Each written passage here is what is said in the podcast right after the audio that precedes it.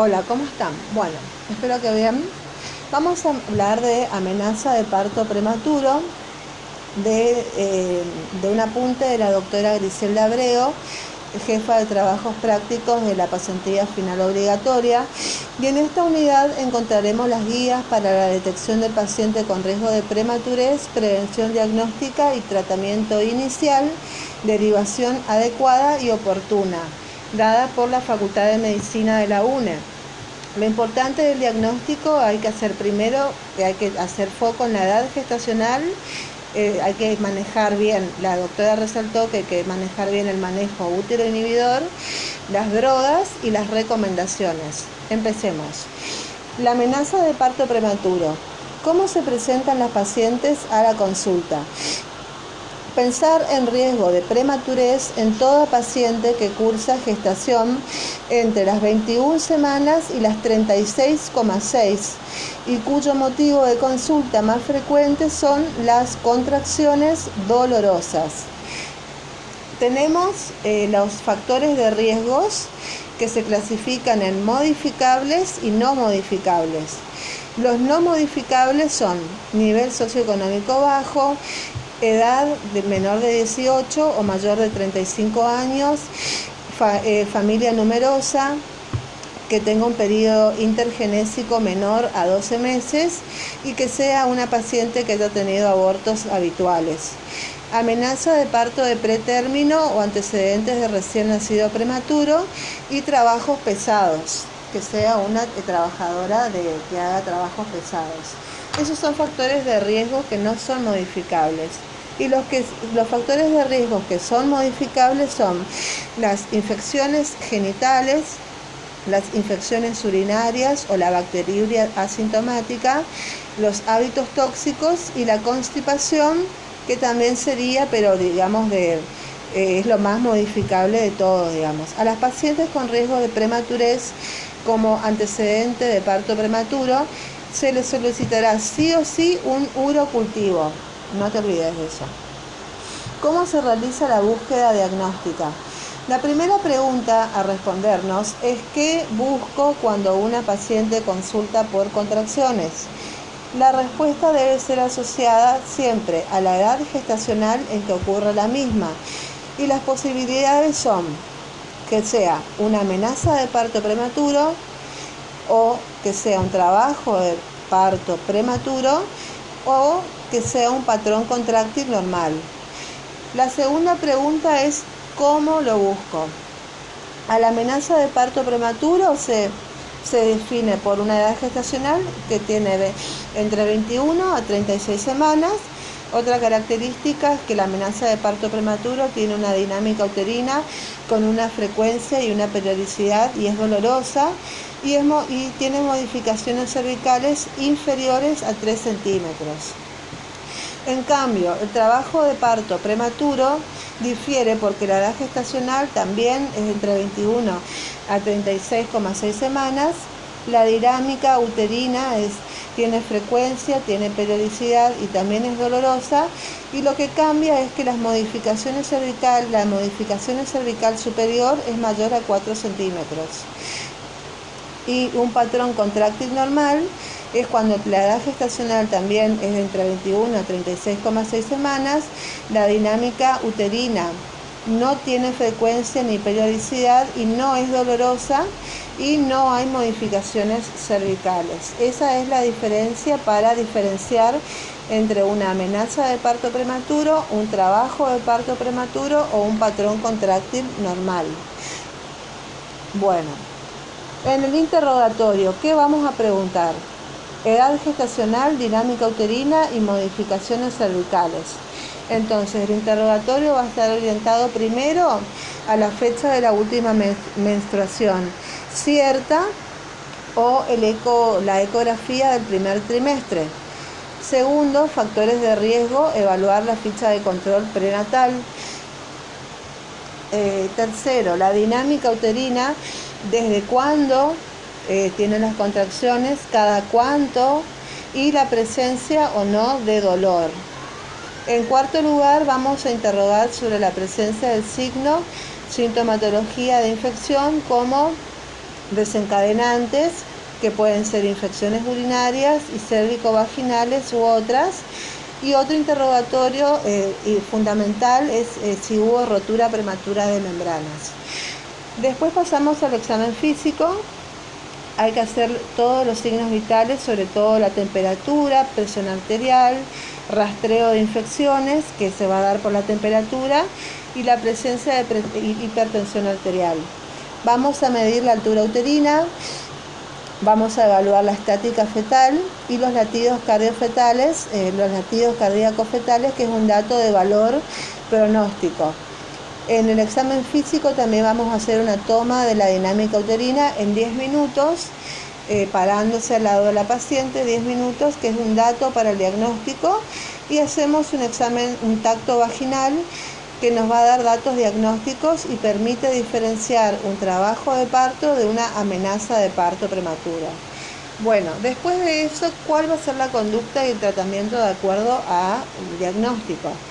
El objetivo es prolongar la gestación por lo menos 48 horas para lograr la maduración pulmonar luego de las 24 semanas cumplidas. Antes de las 24 semanas no tiene sentido pero si, tiene 24 semanas cumplidas, sí se puede hacer una maduración pulmonar. La evaluación clínica obstétrica y se la va a internar a la paciente si se diagnostica la patología. Ante una duda diagnóstica se hace reposo, queda en observación dos horas y se hace una reevaluación posterior. Siempre internada con reposo, si es necesario una sedación cortical la útero inhibición parenteral madura, y se hace maduración pulmonar entre si está entre las semanas 24 y la 33 después de las 33,6 semanas no desde las 24 semanas hasta las 33,6 sí se puede hacer maduración pulmonar y hacemos un pedido de estudios complementarios y se le da la alta médica a las 48 horas del tratamiento. Si el cervix tiene más de 4 centímetros es trabajo de parto prematuro. En cuanto a la evaluación clínico-obstétrica, con el objeto de diagnosticar la amenaza de parto prematuro, hay que detectar sus causas y patologías asociadas y establecer si existen riesgos o contraindicaciones para la utilización de drogas útero inhibidoras. En el examen obstétrico vamos a ver la estática fetal, la altura uterina, la dinámica uterina en 10 minutos, los latidos cardíacos fetales, las modificaciones cervicales y un examen clínico cardiovascular. No hay estudios que demuestren efectividad en el tratamiento y o prevención de la amenaza del parto prematuro con respecto a la hidratación parenteral con dextrosa a goteo libre, por lo que no se recomienda hidratación con dextrosa. Con respecto a la sedación cortical, se puede realizar de acuerdo a criterio médico con diazepam 10 miligramos por día y solo se realizará si se considera necesario. No, en general, no, eh, si es posible, no se la ceda a la paciente. Y bueno, con respecto a la útero inhibición, por lo menos 48 horas. Las contraindicaciones absolutas para la útero inhibición es que la paciente esté causando una corioamnionitis, esto quiere decir una infección de las membranas. Eh, la contraindicación absoluta también es un retardo del crecimiento intrauterino, otra contraindicación absoluta es la ginecorragia, que es un desprendimiento prematuro de placenta normo inserta. Eh, otra contraindicación absoluta es la fase activa de trabajo de parto o que tenga anomalías congénitas no compatibles con la vida o que el feto esté muerto o que tenga una malformación incompatible con la vida. Después tenemos las contraindicaciones relativas, que es cuando la paciente tiene ruptura prematura de membrana, puede ser una contraindicación relativa de útero inhibición. ¿Cuáles son las drogas útero inhibidoras? Tenemos tres tipos, los beta-miméticos, que son la ritodrina, isoxuprina, exoprenalina, el fenoterol y terbutalina, que son beta-miméticos. Después tenemos el segundo tipo que son los bloqueantes cálcicos, que son de primera elección. Los bloqueantes de los canales de calcio son la nifedipina. Y en, tercer lugar tenemos el grupo de los inhibidores de, de prostalandinas, que es la indometacina. Bueno, vamos a hablar de los betamiméticos, que son la ritodina, que es más frecuente en Estados Unidos. Acá se usa más la isoxuprina también eh, dentro de la familia de los betamiméticos está la exoprenalina, el fenoterol y la terbutalina. Estos, estos fármacos bloquean los receptores beta 2, disminuyen la concentración de calcio intracelular, generando así relajación muscular. Y también bloquea los receptores beta 1 responsables de los efectos adversos. Las contraindicaciones para los betamiméticos es que sea una paciente con hipertiroidismo o que tenga eh, un antecedente de enfermedad cardíaca sintomática, que tenga anemia severa o que sea una paciente diabética insulino dependiente que esté descompensada, que tenga eclampsia o preeclampsia severa, eh, que sea una paciente asmática que tratada con betamiméticos eh, tratamientos con eh, inhibidores de la eh, con IMAO y tratamientos con digitálicos. Esas son las contraindicaciones de la isosuprina, que es un betamimético. ¿Cuáles son los efectos adversos de los betamiméticos?